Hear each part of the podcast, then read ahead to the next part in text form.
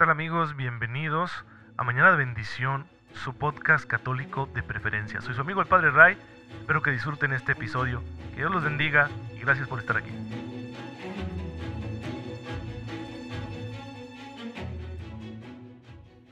Muy buenos días hermanos, bienvenidos a su podcast católico favorito, Mañana de Bendición. Soy su amigo el Padre Ray, les envío un cordial saludo, espero que se encuentren muy bien todos ustedes que tienen la amabilidad de escucharme mañana con mañana para recibir este mensaje de fe que quiere iluminarles el camino de la santidad. Recuerden que Dios nos llama a todos a ser santos. ¿Y qué es ser santo? Es vivir a la manera de Jesús todos los acontecimientos de la vida cotidiana.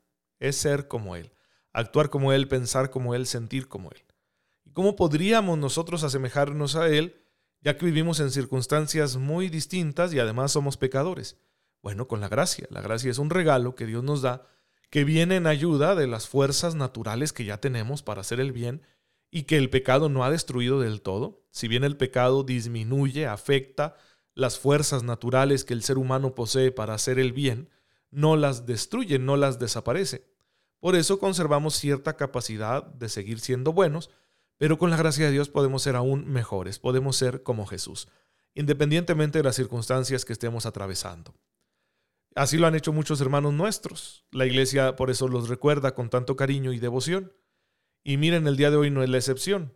Aunque hoy estamos celebrando a Nuestra Señora del Rosario, cuya devoción tiene una historia muy interesante, viene del siglo XVI, en aquella batalla de Lepanto, en la que una flota católica se enfrentaba a la flota turca, un, un imperio turco ¿no? que quería conquistar Europa e imponer el Islam, y pues el cristianismo estaba en peligro en aquel entonces pues la flota católica derrotó a la flota turca en esa decisiva batalla y frenó esa invasión, salvando con ello a la cristiandad, que de hecho empezaría el catolicismo, una nueva época de expansión en ese siglo XVI, gracias sobre todo a la colonización de lo que hoy es el continente americano.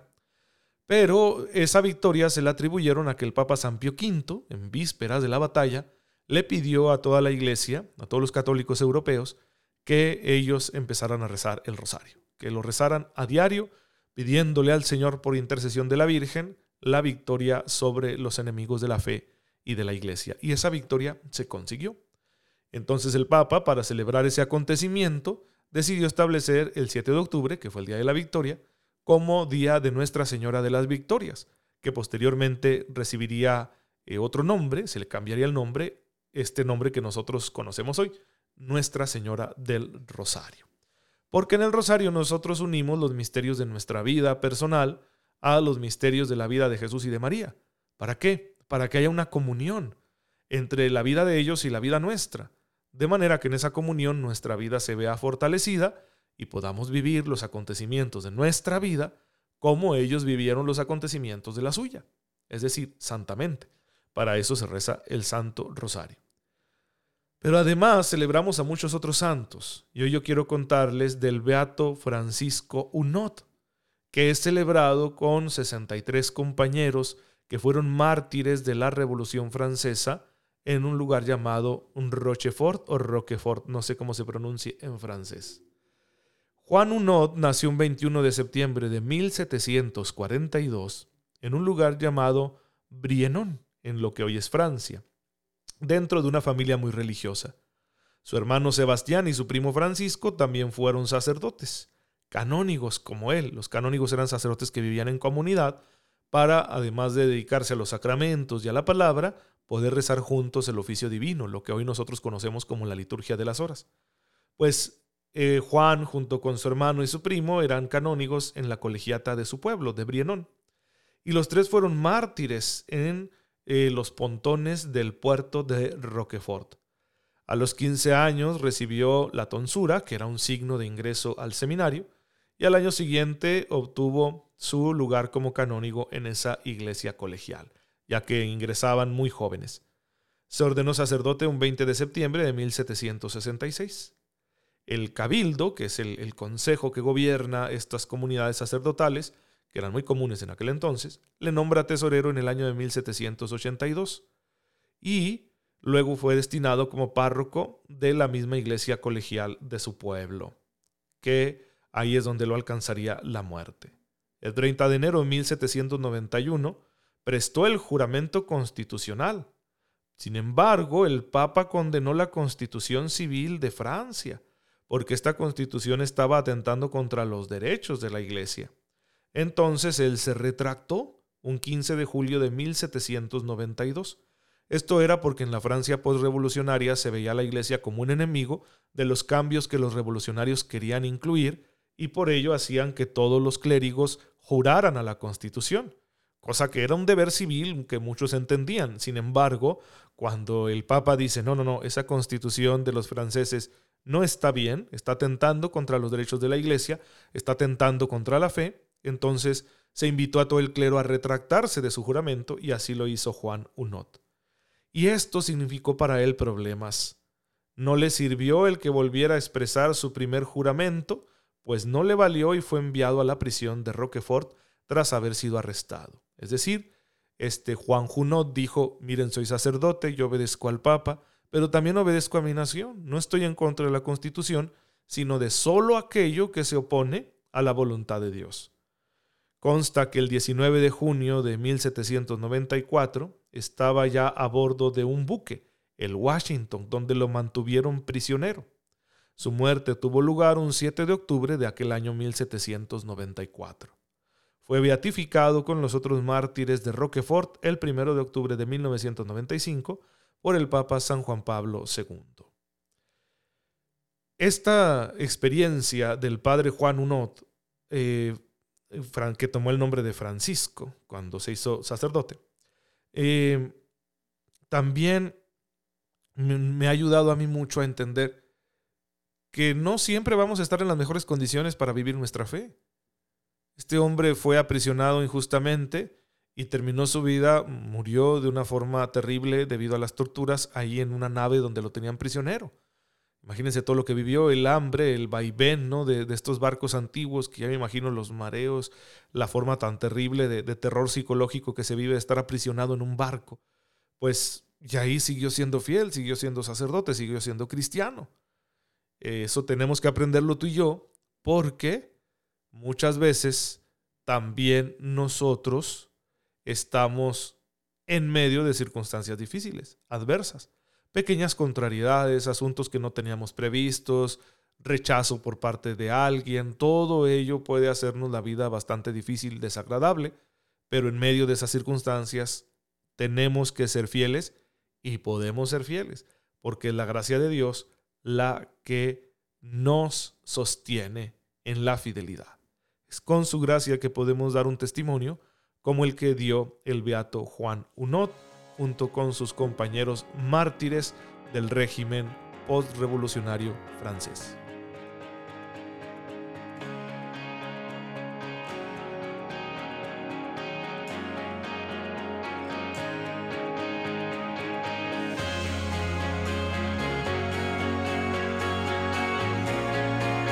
Este fue, este fue el santo del día. Recuerda que estás escuchando Mañana de bendición con tu amigo el Padre Ray.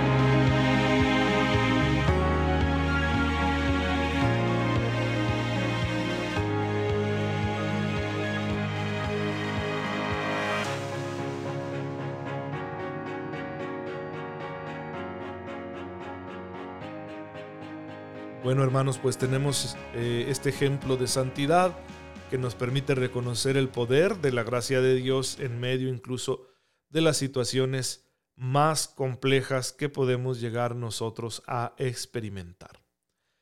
Y ustedes saben de dónde viene esta gracia, del amor a Cristo, pero para amarlo hay que conocerlo. Por eso aquí con detenimiento, con calma, estamos haciendo esta reflexión teológica acerca de Jesucristo, de su persona, su vida y sus enseñanzas, de manera que, conociéndolo mejor, podamos amarlo más y esto nos conduzca a la santificación. Y hemos llegado a este tema, a este apartado de la Cristología, que se trata de revisar el valor, el significado salvífico de los acontecimientos de la vida de Cristo. Y hemos dicho ya que la muerte y resurrección de Jesús son los acontecimientos de la vida de Cristo que tienen mayor intensidad salvífica. Son el punto culminante de todo el misterio de Cristo. Revisando la cruz, revisando la muerte, vamos profundizando en su relación con la redención, con la salvación. Y pues hay maneras equivocadas de entender la redención obrada por Cristo. Tenemos que revisarlas para estar atentos a estos errores. Conviene en este punto prestar atención a estos errores que se han dado a lo largo de la historia de la Iglesia en cuanto al modo en que se ha de comprender la, redención realizada por Cristo.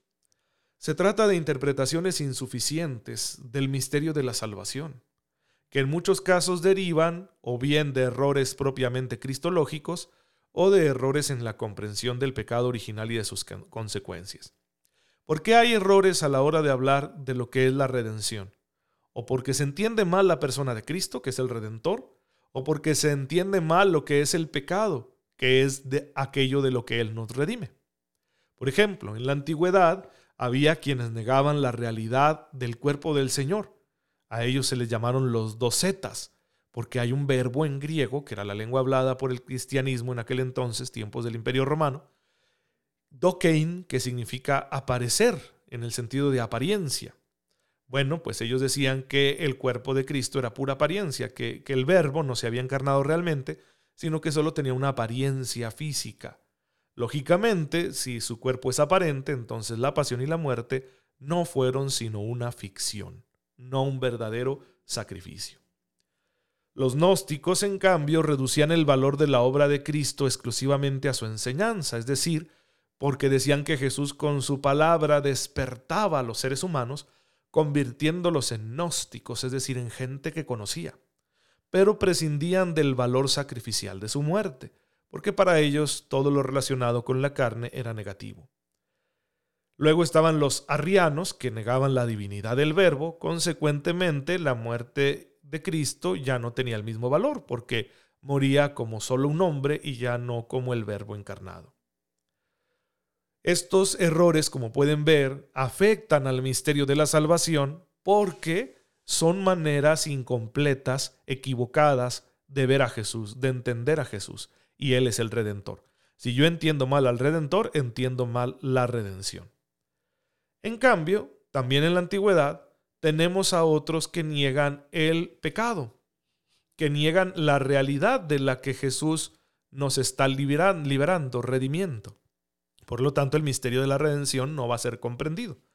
Tenemos, por ejemplo, a Pelagio y sus seguidores, que ellos como que pervierten el concepto de la redención. ¿Por qué? Porque niegan el pecado original.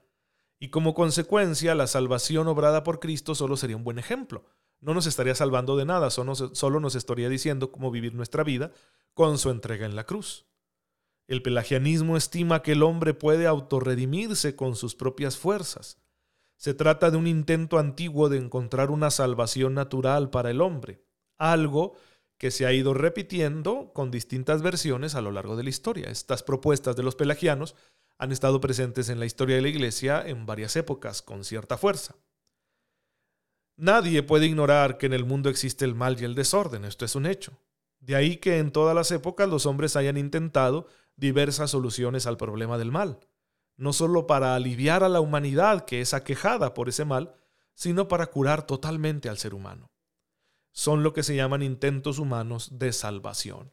Es una salvación insuficiente porque no termina de resolver el problema de cómo nos afecta el mal. El Concilio Vaticano II nos va a advertir del origen de todos estos males y señala que se encuentra en el pecado. Es decir, el Concilio Vaticano II solo nos está diciendo lo que la Escritura dice de principio a fin. Es decir, en ese misterio de la iniquidad que es más grande que el hombre. En efecto, la ofensa hecha a Dios reviste en cierto modo una gravedad infinita que el ser humano que se encuentra debilitado y lastimado por el mismo pecado no puede reparar. También es imposible al hombre librarse por sí mismo de las consecuencias del pecado. Si el pecado nos priva de la gracia de Dios, ¿cómo puedo por mí mismo recuperar la gracia de Dios? Si el pecado me inclina al mal, ¿cómo puedo por mí mismo inclinarme al bien? Si el pecado me somete al desorden de la concupiscencia, ¿cómo puedo yo por mí mismo vivir de una forma más ordenada? Y también el pecado me somete a la muerte, ¿cómo puede el hombre liberarse de la muerte? Bueno, pues sabemos que no es posible. Por esta razón es natural que hayan fracasado los intentos puramente humanos de eliminar el mal que existe en el corazón del hombre y en el mundo. Solo Dios puede reparar el daño que el hombre ha causado, porque el hombre lo que ha dañado no es algo exterior a sí mismo, el hombre se ha dañado a sí mismo. Si yo, no sé, por ejemplo, le causo un daño a un objeto, a un auto, a una casa, digamos que en términos generales puedo repararlo porque está fuera de mí. Pero ¿cómo me reparo a mí mismo? ¿Cómo me reparo si lo que he dañado es mi propia naturaleza? No puedo. Solo el que creó esta naturaleza puede reparar lo que el pecado ha provocado. Bueno, en esta línea de buscar una salvación natural, encontramos muchas propuestas a lo largo de la historia de la iglesia. Intentos, ¿verdad? Eh, inútiles de crear un paraíso en la tierra, más allá de la aceptación libre de la gracia que Dios nos ofrece a través de Cristo Jesús. Por eso tenemos que darnos cuenta de que nuestra fe es indispensable la gracia para poder redimir al hombre. La salvación no viene del hombre mismo, sino viene del que ha creado al hombre por amor. Viene de Dios y concretamente del Dios encarnado que ha muerto por nosotros en la cruz para pagar una deuda que no estaba en nuestra capacidad poder pagar. Santo Tomás de Aquino va a señalar que el pecado en sí mismo pide una reparación infinita, pero va a decir que esta reparación tiene que recibir una satisfacción, un, un esfuerzo por parte del hombre, por ponerlo así, pero del hombre asumido por Cristo. Es decir, Cristo en su naturaleza humana es el que va a dar esa satisfacción. Sin embargo, Cristo no nos sustituye. Cristo no va a ser como que nos quite toda la responsabilidad, no, sino que al pagar en la deuda nos permite a nosotros acceder a una fuerza, una gracia con la cual también nosotros podemos ser cooperadores en la redención. Esta idea nos puede volar la cabeza, ¿no? Es decir, la redención no es simplemente que Dios haya decidido ignorar nuestra condición de pecadores. La redención significa que Cristo al ofrecerse por nosotros no solo paga la deuda, sino que nos fortalece, nos saca de la situación de pecado. Fortalecidos al participar de su gracia, al participar de la muerte y resurrección de Jesús, nosotros ahora tenemos la capacidad sobrenatural, pero en fin capacidad nuestra que Cristo nos da de cooperar con esa redención. Ahí es donde tiene todo sentido que realicemos penitencias y otras mortificaciones para colaborar con la redención. Yo hago penitencia tanto por mi propia salvación como por la salvación del mundo. Y solo puedo hacer esa penitencia con algún valor porque estoy unido a Cristo. Por mí mismo no podría hacerlo, pero unido a Cristo puedo hacerlo y debo hacerlo. Pues miren hermanos qué grande es este misterio de la salvación en el que si bien Cristo ha pagado una deuda que nosotros no podíamos pagar, quiere que nosotros colaboremos con lo que nos toca, con lo que nos corresponde, según nuestra propia capacidad. Y para eso, Él nos fortalece con la efusión del Espíritu Santo, de manera que podamos ser cooperadores de la salvación. Te damos gracias, Padre, porque en este gran misterio de la redención humana. Nos has dado en tu Hijo a aquel que ha pagado una deuda que no estaba en nuestras manos saldar, pero al mismo tiempo haces que Él entre en comunión con nosotros, para que fortaleciéndonos con su gracia desde nuestro interior, seamos cooperadores de la salvación. Te pedimos nos permitas realizar este trabajo que nos encomiendas todos los días de nuestra vida. por el mismo Cristo nuestro Señor. Amén. El Señor esté con ustedes. La bendición de Dios Todopoderoso, Padre, Hijo y Espíritu Santo, descienda sobre ustedes y los acompañe siempre. Muchas gracias hermanos por estar en sintonía con su servidor. Oren por mí, yo lo hago por ustedes. Cuídense mucho y nos vemos mañana si Dios lo permite.